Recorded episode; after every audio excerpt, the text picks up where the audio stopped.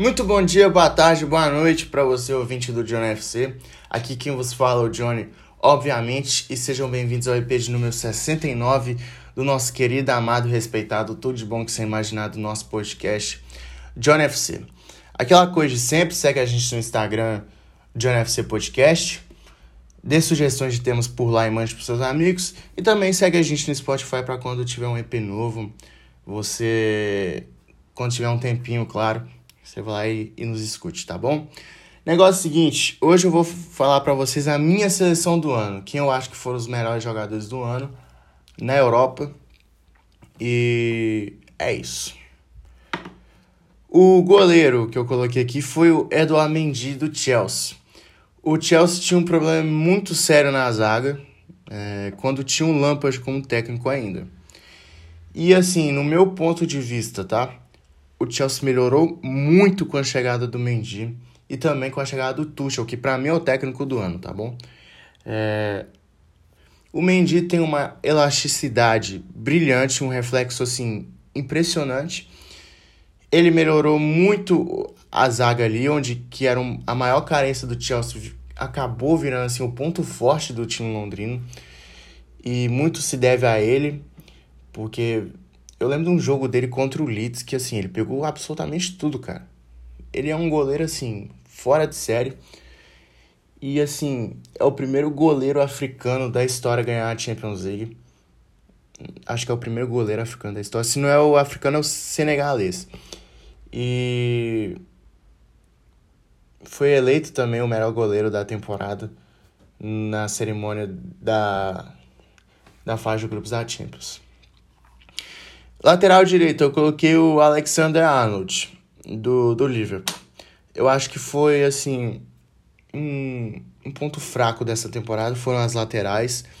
Mas eu coloquei o Arnold mesmo assim, é um cara fora de série. Eu vejo muito ele como meio de campo, para falar a verdade.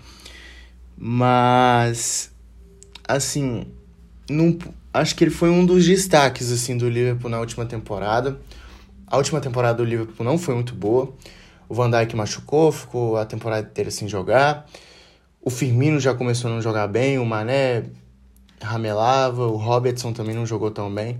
Mas eu acho que o Arnold foi, foi bem, acho que ele em, algum, em vários jogos foi um dos melhores jogadores do time de Liverpool. E eu poderia até ter colocado o Hakimi pela excelente temporada que ele fez pelo Milan, pela Inter de Milão, desculpa, e pelo bom começo dele no PSG. E o PSG pagou caro nele, pagou 60 milhões de euros. Mas eu acho o Arnold fora de série, eu vejo muito ele como meio de campo, como eu falei. E é um lateral assim sensacional. Os dois zagueiros que eu coloquei aqui foi o Rubem Dias e o Marquinhos. O Rubem Dias, por que, que eu coloquei o Rubem Dias?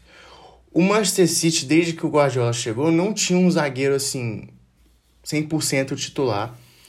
É, eu acho que o Manchester City melhorou muito com a vinda do, do Rubem Dias. Me surpreendeu também e também pagou muito caro porque veio numa troca com o Otamendi, né?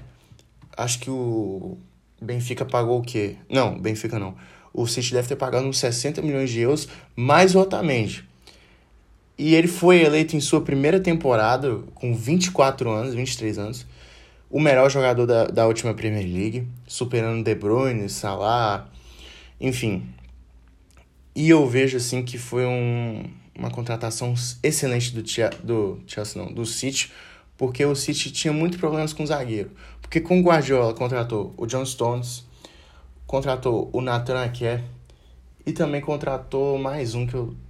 O John Stones. Eu acho que falei o John Stones, né? Desculpa. E assim, nenhum deles deu certo. E se eles jogaram bem, foi com o Rubem Dias do lado. Tanto que o Rubem Dias virou capitão do City depois dessa temporada fantástica que ele teve. E acredito eu que é o melhor zagueiro do mundo, junto com o Marquinhos, tá? Que é o outro zagueiro da lista. O Marquinhos é muito respeitado no PSG. Desde que chegou no PSG, vem fazendo ótimas temporadas. É titular indiscutivelmente da seleção brasileira, na minha opinião é, capitão do PSG, capitão, capitão de tudo. E assim, Eu acho que ele precisa de um parceiro à altura para ele. Ah, mas tem o Sérgio Ramos. O Sérgio Ramos, desde que chegou lá, só vem se machucando e tomou cartão vermelho em dois jogos. Dois jogos que ele jogou, um cartão vermelho e só vive machucado. Acho que o Marquinhos merece um, um parceiro melhor. Como o Koulibaly, por exemplo. Acho que o Napoli poderia negociá-lo agora, porque não tá tão hypado assim no mercado. Então, vamos ver, né? Vamos ver se o Sérgio Ramos vai melhorar, vamos ver se o Sérgio Ramos vai parar de machucar, né? Fazer besteira. Porque seria uma puta. Uma puta zaga. Uma, uma puta zag, dupla de zagueiros. Lateral esquerdo, eu coloquei o João Cancelo. É, o João Cancelo não fez a temporada inteira do ano passado de lateral esquerdo. Mas assim, gente, a gente tem que lembrar assim que o João Cancelo é um baita de um jogador, tá? Um cara assim que tem uma visão de jogo assim maravilhosa, tem um passe muito bom também. Pode fazer uma função de ponta também. E o Guardiola foi muito inteligente nessa escolha dele como lateral esquerdo. Foi muito inteligente, porque ó, tinha o Mendy que hoje está preso e o Zinchenko, que eu não acho o Zinchenko aquela coisa toda. Apesar dele jogar como meio também, pode fazer a função de volante, lateral direito. Mas o João Cancelo, para mim, é sensacional. Essa temporada dele tá sendo excelente. É... De melhor lateral esquerdo do mundo também. Tem o Alfonso Davis aqui, eu não coloquei o Robertson porque não acho que o Robertson fez uma boa temporada. Mas o João Cancelo é um cara que tem que ser lembrado sim. E é um, e é um excelente lateral, tá? Desde a época da Juventus, eu sempre falo aqui que uma das maiores cagadas da Juventus foi ter trocado ele pelo Danilo. Mas tudo bem, já passou. Os três meios de campos aqui é o Kanté, Jorginho e De Bruyne. Vamos começar pelo Kanté. Todo mundo queria que o Kanté fosse o, o melhor meio de campo do mundo. Não, o melhor do mundo. Por ser o Kanté, né? E assim, cara, eu vou ser bem honesto. O Kanté acho que não merecia ganhar a bola de ouro esse ano, que foi conquistada pelo Messi. Mas ele fez uma temporada assim sensacional, principalmente no no mata-mata da Champions League. O mata-mata do Kanté foi assim, uma coisa de cair o queixo. Foi maravilhosa, assim como o Chelsea inteiro. O Kanté é o melhor meio de campo do mundo hoje, na minha opinião. É um cara assim que é impossível de ser odiado. É impossível de odiar. Você tem que ver os piques dele que ele deu contra o Atlético de Madrid, velho. O assim, tava 2 a 0 no agregado. O Chelsea queria fazer mais um gol para matar o jogo e o Kanté não parecia que tinha dois pulmão, velho. Porque assim, saiu da zaga, foi até o ataque correndo sem parar e o Chelsea conseguiu fazer o gol, ele foi fundamental na jogada. E, é, e na final também foi, assim, fora de série. Foi eleito o melhor jogador da, da partida, com merecimento. Mas não sei se ele é mérito para melhor do mundo, porque o Casemiro, por exemplo, teve números melhores do que o francês. Então, é isso. Outro meio de campo aqui é o Jorginho. Ele que foi eleito o melhor jogador da temporada. E assim, velho. Ah, mas ele faz gol de pênalti. Só faz gol de pênalti. Bola na rede é gol, meu amigo. Só isso. Ele também tem uma liderança ali no Chelsea muito boa. O pessoal respeita muito ele. Eu também não gostava muito do Jorginho, mas essa última temporada me fez repensar sobre. Eu acho ele um baita de um jogador um baita do meio de campo, ganhou a Eurocopa também, ganhou a Champions League com merecimento. Jogou muito, jogou muita bola, Jorge, mas muito mesmo. E parabéns CBF por ter deixado ele se naturalizar italiano, porque imagina o nosso meio de campo hoje como seria. Ele e o Casimiro. Seria um, um excelente dupla de meio de campo e de volantes, perdão mas por incompetência da CPF não foi. O outro meio de campo aqui é o De Bruyne, craque do Manchester City. O início de temporada dele não tá muito bom, e machucou e pegou coronavírus, mas só que esse último final de semana aí ele meteu um golaço contra o Leicester.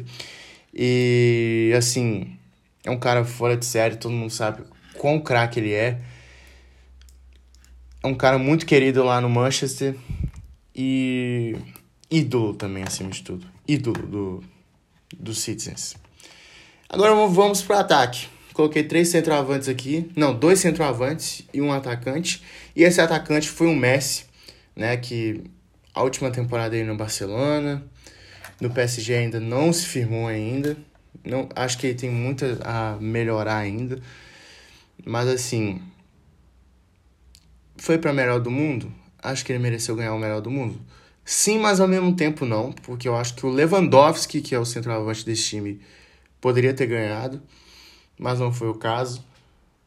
O Messi, acho que fez o fez mais gols do que do que jogos também, se não estiver enganado. Foi artilheiro da La Liga junto com o Luiz Soares, num Barcelona horrível, carregou o Barcelona nas costas na última temporada, mas não acho que deveria ter sido o melhor do mundo. E sim o Lewandowski, que fez muito mais gol do que partida que ele teve esse ano inteiro, assim, a última vez que eu fui olhar, e tinha feito 64 gols em 54 jogos, que é uma média, assim, impressionante, mais de um gol por jogo. E. Assim, velho, ele foi de graça pro Bayern. O que mais eu posso falar?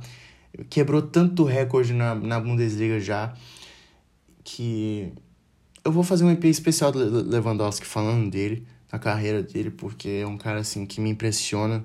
Todo ano que passa ele melhora cada vez mais, ele é igual vinho. Depois de velho ele começou a melhorar assim. E assim, um cara que tem que se tirar o chapéu.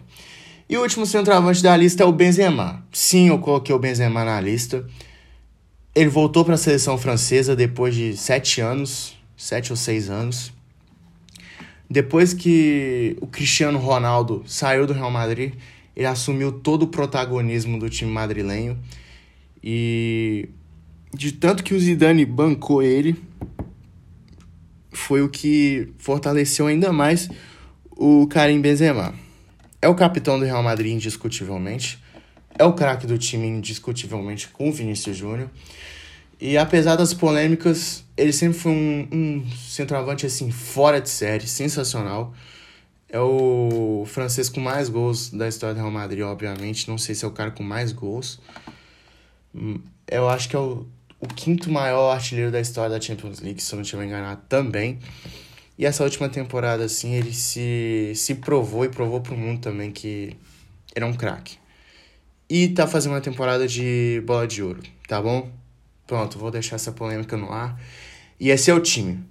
Lembrando, goleiro Mendy, lateral direito Alexander Arnold, zagueiros Rubem Dias, Marquinhos e lateral esquerdo João Cancelo. Os meios de campo são Kanté, Jorginho, De Bruyne e o ataque tem Messi, Lewandowski e Benzema, tá bom? É isso, essa é a minha opinião. Acho que esses foram os melhores do mundo em cada posição. É, o que, que você acha? Você concorda com a lista? Você acha que faltou algum nome a ser dito? Então é isso. Muito obrigado por mais um episódio de hoje. O penúltimo episódio do ano. Amanhã vai ter um episódio especial agradecendo a esse ano maravilhoso. E é isso, rapaziada. Tamo junto. Muito obrigado. É nós, valeu. Fui.